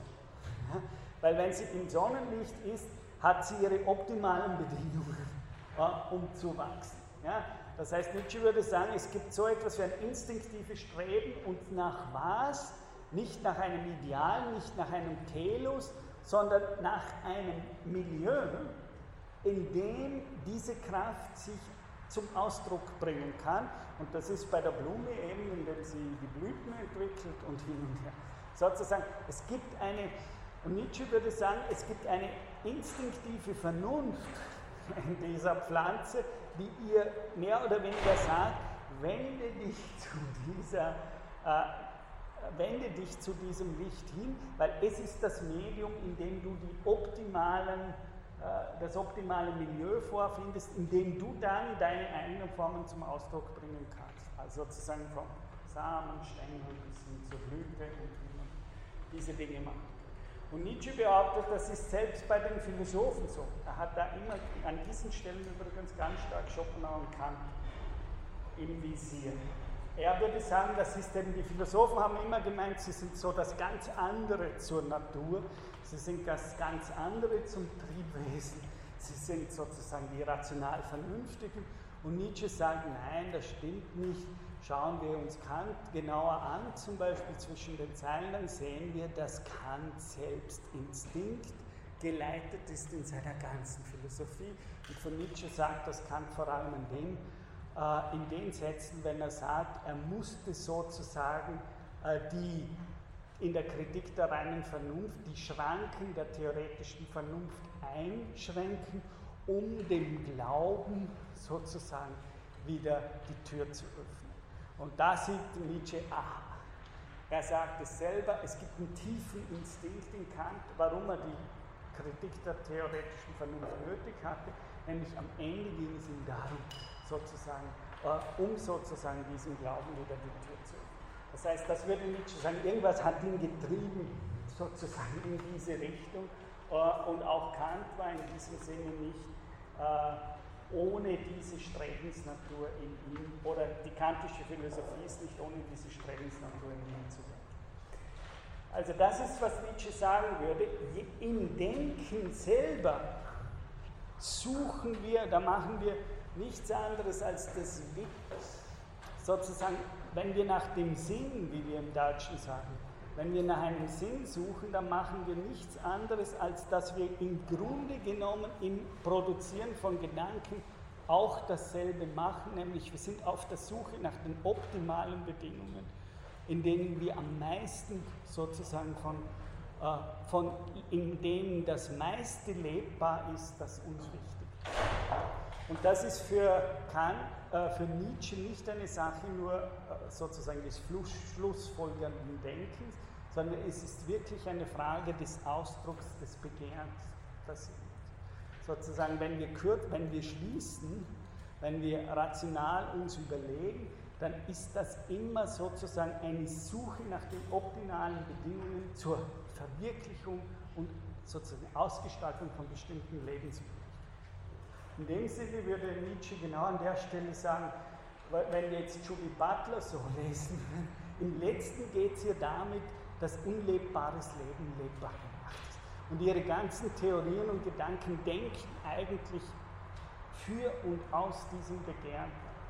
Dass etwas, das Körper lebbar wäre, wir wissen ja, Judy Butler ist selbst, äh, ja, hat sie nie ein, Geheimnis gemacht, lebt mit einer Frau zusammen, das heißt, sie begehrt offensichtlich ganz stark mit ihren Theorien, dass diese Leben lebbar. Und damit wird ja den Philosophen nichts genommen. Was ist so schlecht, wenn ich sage, die Judith Butler hatten wirklich das Begehren, das sie verfolgt in ihrer Theorie. Was nehme ich ihr da weg? Also ich wüsste nicht, warum ihre Theorie weniger wichtig wäre oder weniger philosophisch wäre, wenn ich sage, diese Theorie ist auch wirklich verbunden mit einem starken Begehren, das sich artikuliert. Und das ist die Richtung, in die Nietzsche geht, indem er immer sagt, okay, wenn Sie eine bestimmte Philosophie wollen, dann müssen Sie sich auch fragen, was begehren Sie damit, wenn Sie dieser Philosophie den Vorzug geben gegenüber der anderen. Und damit entwerten sie nicht die Philosophie, sie sagen nur, es gibt nicht so etwas wie einen objektiven Betrachter, der sozusagen im Namen aller, nämlich im Namen einer universellen Vernunft kann. Das sagen sie. Aber das heißt nicht, dass sie aufgeben sollen, im Begehren zu unter denen also jedes Tier perforesziert ebenso instinktiv und mit einer Feinheit der Witterung, die höher ist als alle Vernunft. Also auch hier Nietzsche immer hier dreht er das ganze Bild zum Beispiel der idealistischen Philosophie seiner Zeit um. Denn wenn Sie zum Beispiel die, Sie wissen, der Lehrer der Ästhetik von Kant war Baumgarten. Und da haben sie zum Beispiel die Theorie, da gibt es typisch natürlich, da gibt es die niederen, die niederen äh, Vermögen des Erkennens, das wären die Instinkte und diese Triebwesen. Und dann gibt es natürlich drüber die klareren, distinkteren und höheren, geistigeren Vermögen des Denkens. Und das ist nicht mehr das sinnliche Denken, sondern das ist das rein geistige, vernünftige Denken. Und genau Nietzsche dreht das hier um, indem er sagt sozusagen, auch die Sinne haben eine unglaubliche Weise, äh, die Welt zu verstehen und auszulegen, die in vielen Dingen weit äh, überlegen sind, zum Beispiel unseren rationalen Überlegungen von dem Ganzen. Also er sagt, mit einer sozusagen das, was die dieser Konatus, der im Hintergrund diese Gedanken, diese Gefühle etc. Äh, produziert in Auseinandersetzung mit der Welt, äh, das ist eine Art Sinn, Riechen, Witterung, also sozusagen auf der Lauer liegen, wie Deleuze sagt. Also man liegt auf der Lauer und schnuppert und den Sinn, und in der deutschen Doppeldeutigkeit sozusagen, man schnuppert die Welt ab, man tastet die Welt ab mit den Sinnen und bekommt damit eine Art Information, die höher ist und mit Instinkt klarer, äh, sozusagen äh, weiser müssten wir unbekannterweise, wie weiser ist äh, diese sinnlich-ästhetische Erkenntnis äh, als das, was wir über reines Schlussfolgern äh, etc. generieren, auf das wir äh, so stolz waren, würde er sagen, und damit aber sozusagen die innere Logik oder Vernunft der, der Sinne, der Ästhetik etc. nicht mehr verstehen. Und er sagt jetzt also, auf der einen Seite suchen auch wir noch in der Philosophie nach seinem Optimum Bedingungen und wittern und suchen nach dem, was dem diesen Bedingungen im Wege steht. Also das ist eigentlich das, was er hier sagt. Wir haben eine tiefe Witterung nach aller Art Störenfriede und Hindernisse, die sich ihm zu diesem Optimum äh, in, den Weg legen, in den Weg legen können. Und Nietzsche sagt jetzt, das ist auch wieder eine wichtige Sache, dass er sagt, äh, das Ganze ist nicht ein Weg zum Glück. Warum sagt er hier, ist das nicht einfach nur eine Glückseligkeitslehre? Also sozusagen die, die Blume, die sich dem Licht zuschaut, da kriegt sie dann die Bedingungen, die sie braucht, um sich entfalten zu können. Oder der Mensch, der nach dem Optimum seiner Bedingungen sucht und dann kommt er in ein Milieu und da darf er endlich das sozusagen leben, was er begehrt.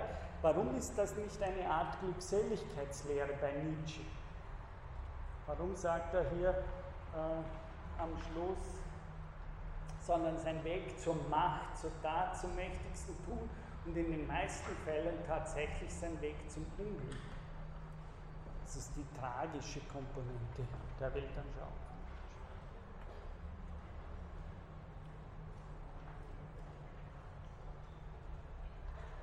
Würden Sie sagen, also warum ist das ein Weg zum Unglück?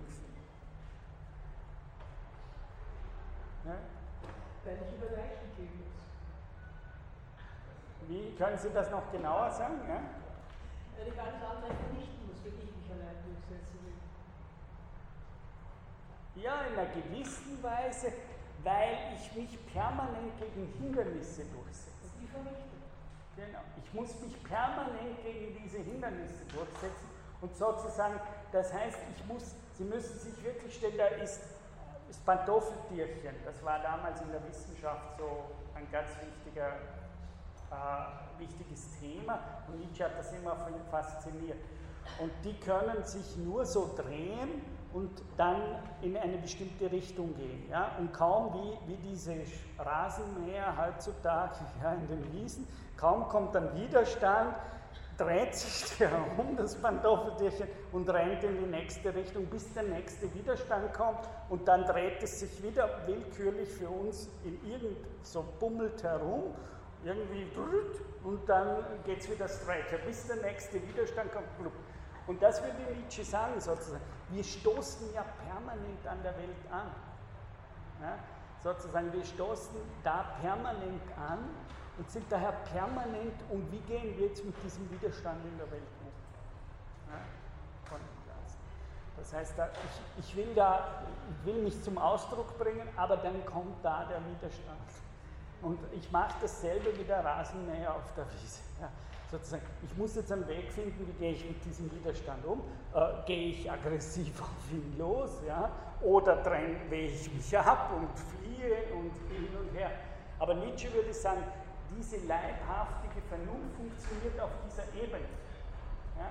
Dass, da, dass sozusagen die versucht, sich auszuleben und stößt dabei aber permanent auf den Widerstand der Umgebung. Sozusagen konstituiert sich daher, wie er sagt, sozusagen aus dieser Widerständigkeit werde ich erst der, der ich bin, ja? in, in Bezug auf diese Reibung. Und jetzt sagt Nietzsche, und das ist für ihn dann die ganze Pointe, auf das das hinausgeht, äh, nämlich der Schlussteil von der Genealogie der Moral, drittes Kapitel von den asketischen Idealen, sagt er, jetzt erst nachdem wir den asketischen Priester in sich bekommen haben, rücken wir unseren Probleme, was bedeutet das asketische Ideal, ernsthaft auf den Leib. Der asketische Priester hat in jenem Ideale nicht nur seinen Glauben, sondern auch seinen Willen, seine Macht, sein Interesse, sein Recht zum Dasein steht und fällt mit jenem Ideale. Was Wunder, dass wir hier auf einen furchtbaren Gegner stoßen, gesetzt nämlich, dass, der, die Gegner, dass wir die Gegner jenes Ideals wären, einen solchen, der um seine Existenz gegen die Leugner jenes Ideals kämpft. Also da ist, das ist meiner Meinung nach die Essenz jetzt von Nietzsches Religionskritik im 19. Jahrhundert, äh, die er herausbringt. Nietzsche sagt, wenn wir jetzt vorstellen, wir sind, nehmen wirklich das triviale Beispiel von diesen Rasenmähern, die wir heute im Wenn jemand permanent ein sensitives Wesen permanent gegen diese Gegenstände rennt, ja, an die Mauern rennt, dann ereignet sich für Nietzsche so etwas wie ein, eine Verinnerlichung dieser Erfahrung. Das heißt, Nietzsche sagt, jemand, der permanent an die Mauern der Gegenstände rennt, sozusagen der unmöglich ist, sich da zum Ausdruck zu bringen, äh, passiert etwas, nämlich das, was er eben nennt, die Verinnerlichung der Seele. Das heißt, ein solcher Mensch wird mehr und mehr auf sich zurückgeworfen. Er beginnt sich zu verinnerlich, wenn man so will, zu isolieren von, äh, von der Welt und jetzt passiert irgendetwas. Stellen Sie sich vor, ich mache es mal ganz schnell, so schnell ich es kann. Auf der einen Seite haben Sie immer noch diese Vitalfunktionen, die wir im Tiefschlaf zum Beispiel haben. Also Ihr Körper will leben. Ja, das haben wir oft auch beim Sterben. Also Problem die Organe und die Vitalität wird gleich, aber der Lebenswillen ist eigentlich nicht mehr da, weil sie sehr alt geworden sind oder was immer. Ja? Aber sie können nicht sterben. Ja, das gibt es sehr oft. Sie wollen sterben, aber sie können nicht mehr sterben, weil sozusagen die Vitalkräfte in ihnen, die sind immer noch da, die halten sie immer weiter am Leben, aber der alte Mensch sagt immer schon, eigentlich würde ich gerne sterben, aber ich kann nicht, ich weiß nicht wie. Ja, ich kann es nicht sozusagen, das würde genau Nietzsche sagen, da sind die Vitalkräfte sind da als solche, äh, aber es ist jetzt die Schwierigkeit, ich will eigentlich nicht mehr leben. Das ist für Nietzsche das Problem. Das ich bin eigentlich todesmüde, das sind alles Worte, die er in dem Moment passiert für Nietzsche irgendetwas, was in der Form, asketischen, priesterlichen Form am deutlichsten zum Ausdruck kommt, nämlich diese Vitalkräfte, die mich ursprünglich am Leben halten wollen, die werden zum eigentlichen Objekt, gegen das ich beginne, zu, mich zu richten. Und das ist für Nietzsche das, was er eben unter Leibfeindlichkeit versteht. Das heißt, ich beginne einen Kampf gegen die ursprüngliche Vitalität des leibenden Lebens. Ja? Und das heißt, ich versuche jetzt die Grundfunktionen, äh, was sind das für Grundfunktionen? der Vitalität, die wir brauchen, um zu überleben, jetzt zum Beispiel als Menschen. Was ist das? Vor allem? Atemfrequenz, Herzschlag, Nahrungsaufnahme. Genau. genau diese Dinge werden zum Objekt, das ich versuche zu bekriegen. Ja? Für Nietzsche ist das Asketische, Nietzsche ist ja gar nicht so ein, der ist viel zu viel Philosoph. Es ist ja nicht so, dass er nur sagen will, der asketische Priester ist irgendwie eine Lebensform, die ihm nicht gefällt und die es abzuschaffen gibt, sondern Nietzsche sieht darin ein, ein Problem, ein philosophisches Problem. Nämlich, wie kann es sein, dass die ursprünglich Lebenserhaltenden, dass eine Lebensform sich generiert, die dem Kampf gegen diese lebenserhaltende Funktion Fasten, Ernähren, Reduktion der Ernährung, Verweigerung von Nahrungsaufnahme, äh, sozusagen äh, Aushaltung, also sozusagen Abstinenz von Sexualität. Äh, das ist Nietzsche, was ihn daran interessiert. Die asketische Form, dem geht es ja nicht darum, diese Form als solche zu attackieren, sondern es geht ihm darum, ein, ein wirkliches philosophisches Problem zu sehen. Also Richtig gefährlich wird sozusagen die Leibfeindlich dann, wenn sie beginnt, die fundamentalen Lebenstriebe des vitalen Überlebens anzugreifen. Und diesen Krieg sieht er vor allem im asketischen Priester gekämpft. Er kämpft gegen die Sexualität. Äh, er gibt sich ganz rigorose Essensregeln. Äh, er gibt sich ganz rigorose äh, ja, wenig, von mir aus wenig trinken, wenig essen, keine Sexualität und so weiter. Und jetzt sagt Nietzsche aber dann, wenn ich vorspringe zum Schluss, muss ein bisschen nächste Woche dann doch noch leider machen, äh, äh, aber Nietzsche wird dann sagen, er fragt sich als Philosoph, was ist eigentlich, was passiert da, wenn Lebensformen sich entwickeln, die radikal die ursprünglichsten Formen des leibenden Lebens und der großen Vernunft des Lebens, würde Nietzsche sagen, wie Ernährung, äh, Sexualität und all das, was Sie gesagt haben, die grundvitalen, die beginnt, diese grundvitalen Kräfte anzunagen oder sogar zum eigentlichen Objekt, das es zu bekämpfen gibt, zu erhöhen. Das ist für Nietzsche. Oder wir könnten das auch sagen, jemand ist magersüchtig. Ja?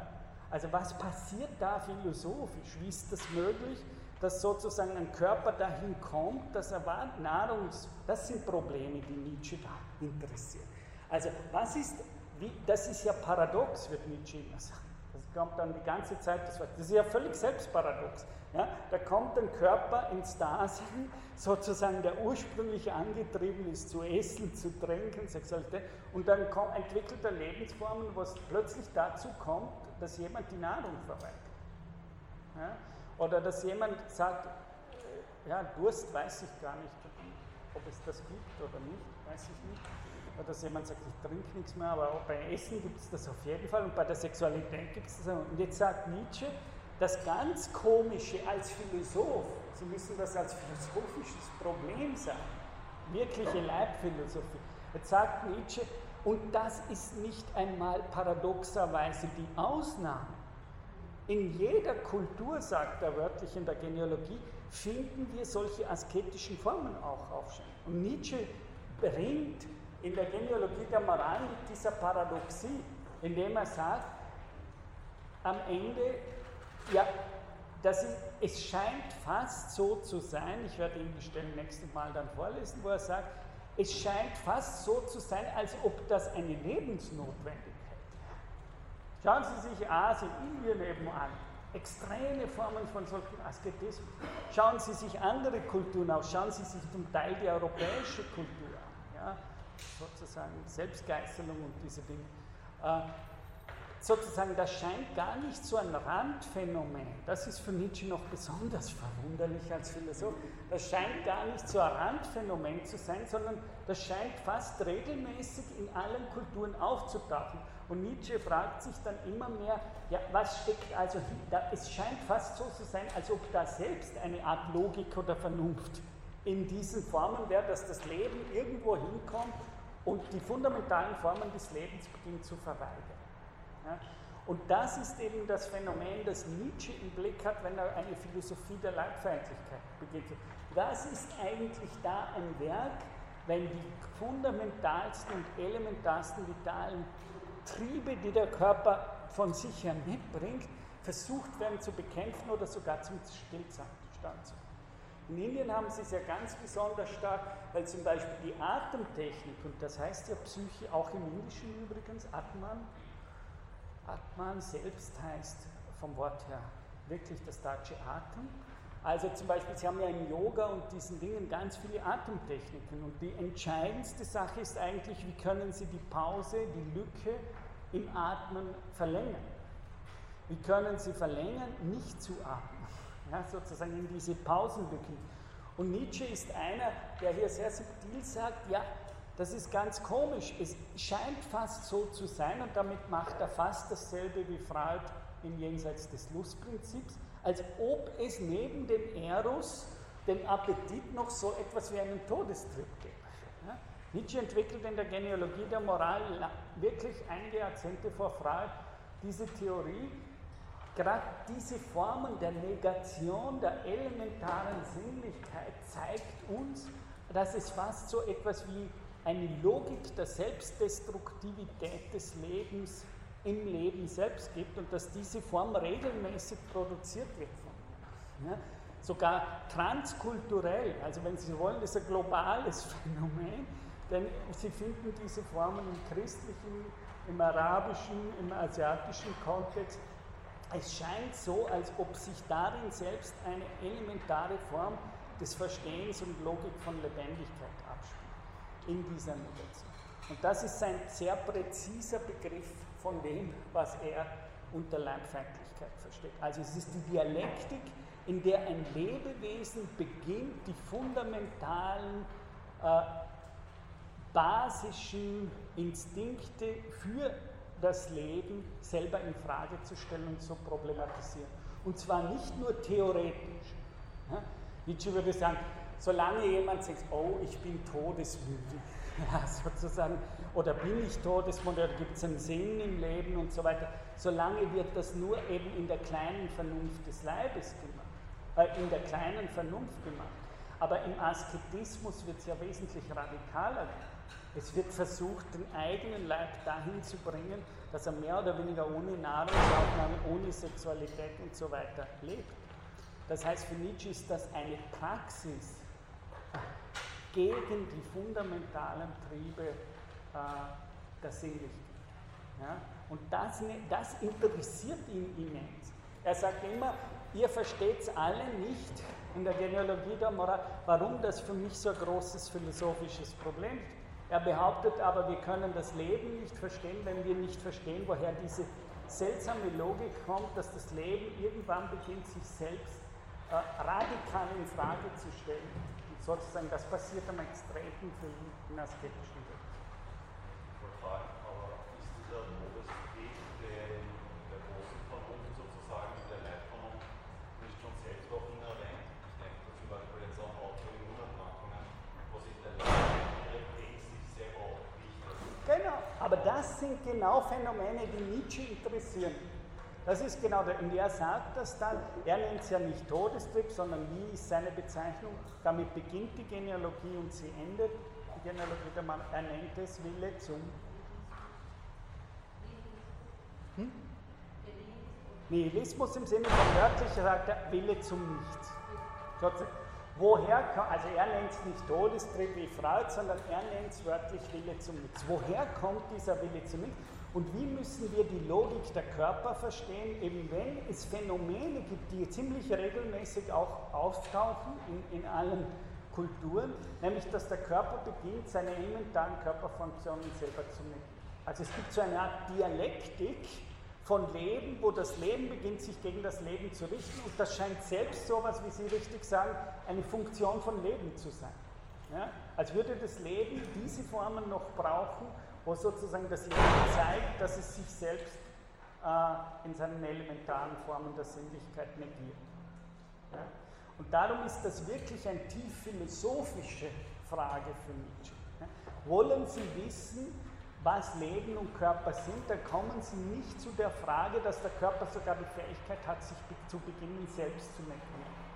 Und nicht, also die Negation und Negation der Negation ist nicht nur eine Sache in den Köpfen der Menschen, sozusagen eine Dialektik im Sinne von äh, das Selbstbewusstsein entwickelt, ne, den Gedanken der Negation, sondern der Negationsgedanke scheint schon ein Teil des elementaren Appetits auf das Leben zu sein. Irgendwann kommt der Punkt, wo sich sozusagen das wieder zurücknimmt und sozusagen zu verweigern beginnt.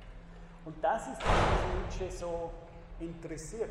Also wenn wir daraus eine Philosophie entwickeln, eben wie Sie sagen, wie ist das sozusagen der Körper, der plötzlich Krankheiten entwickelt, in denen er sich selber zerstört. Und das ist für Nietzsche eine philosophische Frage. Und sie wird vor allem dann virulent, wenn wir leibphilosophisch denken. Was ist dann der Leib? Wenn er sozusagen so weit geht, dass er sagt, und jetzt zerstöre ich mich selbst. Jetzt empfinde ich Techniken, in denen ich beginne, diese Leiblichkeit selbst anzunageln und zu zerstören.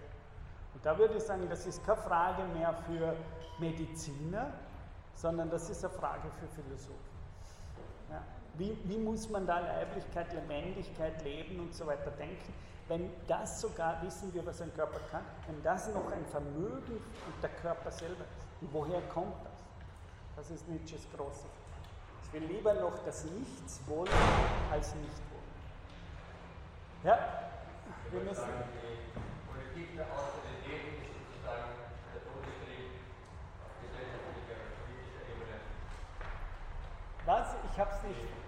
Sparpolitik der diversen Regierungen sozusagen eine Art Todestrieb auf politischer Ebene. Ja, sicher, das ist ja, da sage ich, können wir im politischen Sinne, können wir von Spinoza noch mehr leben, weil Spinoza das viel klarer durchgedacht hat wie Nietzsche. Äh, aber das wird eben dann, wenn Sie wollen, oder Freud, ja, das Unbehagen in den Kulturen, da wird ja gefragt, warum sozusagen dieser Todestrieb nicht nur als ein Phänomen, das in mir, meinem persönlichen, leiblichen und organischen Dasein da ist, sondern das für die Kultur entscheidend wird. Ja? Wie artikuliert sich dieser Todestrieb im Unbehagen der Kultur, nämlich im politisch-gesellschaftlichen Raum zum Beispiel? Ja? Also was heißt da? Das sind, das sind Fragen, die Freud und voran, das ist interessant, zwei Juden, nämlich Freud und Spinoza ganz stark Wenn ich sage, dahinter ist nicht der Teufel, ja, religiös, dann muss ich aber fragen, woher kommt diese ganze Destruktivität? Und die, das, sie, Nietzsche sagt immer, ihr versteht nicht, warum ich da ein Problem habe mit dem asketischen Ideal. Weil er, er versucht, philosophisch zu erklären, woher diese immense Selbstdestruktivität äh, der Körper kommt und damit sozusagen der Systeme. Hat er selbst Versuche gemacht, asketische, weil das wäre zum Beispiel ein Lösungsansatz zu sagen, okay, lebe jetzt eine Zeit lang dieses Ideal, um herauszufinden, also wozu das führt. Na, Nietzsche selbst, äh, diese Dinge hat er am eigenen Leib eigentlich überhaupt nicht so viel ich weiß, praktiziert. Und Nietzsche selber, äh, da gibt es ja einen großen Bruch äh, ich finde Nietzsche als Philosophen interessant, aber als Mensch in seiner Lebensform. Nietzsche war zwar in seiner Lebensform ein höchst anständiger und übersensibler Mensch, also in dem Sinne sehr sympathisch, aber Nietzsches äh, private Lebensform ist zum Teil katastrophal, nämlich zum Beispiel vor allem seine Frauenverhältnisse. Also das Verhältnis zur Mutter ist also wenn ich ihn psychoanalysieren würde, eine Katastrophe. Äh, das Verhältnis zur Schwester ist höchst problematisch und so weiter und so fort. Also ich glaube, Nietzsche als in seinen Lebensformen ist er nicht sehr besonders. Wenn man sagt, was ich sagen würde, was Nietzsche ist, er war ein sehr fein, sehr, sehr feiner und großer, taktvoller Mensch. Er war ein Kulturmensch in seiner Lebensform aber nicht besonders interessant oder schon gar nicht im Einklang mit seiner Lehre. Äh, also ich finde, da ist Nietzsche, also wenn man seine Briefe liest, dann kommt ein sehr nobler Mensch für mich zum Vorschein, aber zum Teil ein sehr unausgearbeiteter Mensch in seinen äh, Formen. Also wenn man sich mit 40 Jahren noch die Paketchen von der Mama schicken lässt, weil man äh, sage ich mal, irgendeine Unterhose braucht und die Mama soll einem das schicken, äh, dann finde ich solche, habe ich persönlich schon ein bisschen ein Problem mit solchen. Also da würde ich Nietzsche alles andere als, als ein großes Vorbild. Aber Nietzsche ist kein Schle Nietzsche ist ein, ein, so wie ihn seine Leute Umgebung geschildert, eher ein sehr sensibler Mensch. Er ist sehr anders wie die Dinge, die er in seinen, in, in seinen, in seinen Schriften ist, ein Krieger. In seinem Leben ist er überhaupt kein Krieger. Geht. Also wenn Sie wollen, er war eher ein feinsinniger Kulturmensch. In seinen Schriften ist er ein, ja, eine Wucht. Und in, auch als Philosoph ist er eine Wucht. Ja, aber er hat diese Praktiken nie, das hat ihn nicht wirklich interessiert. Nehme ich an. Gut, danke.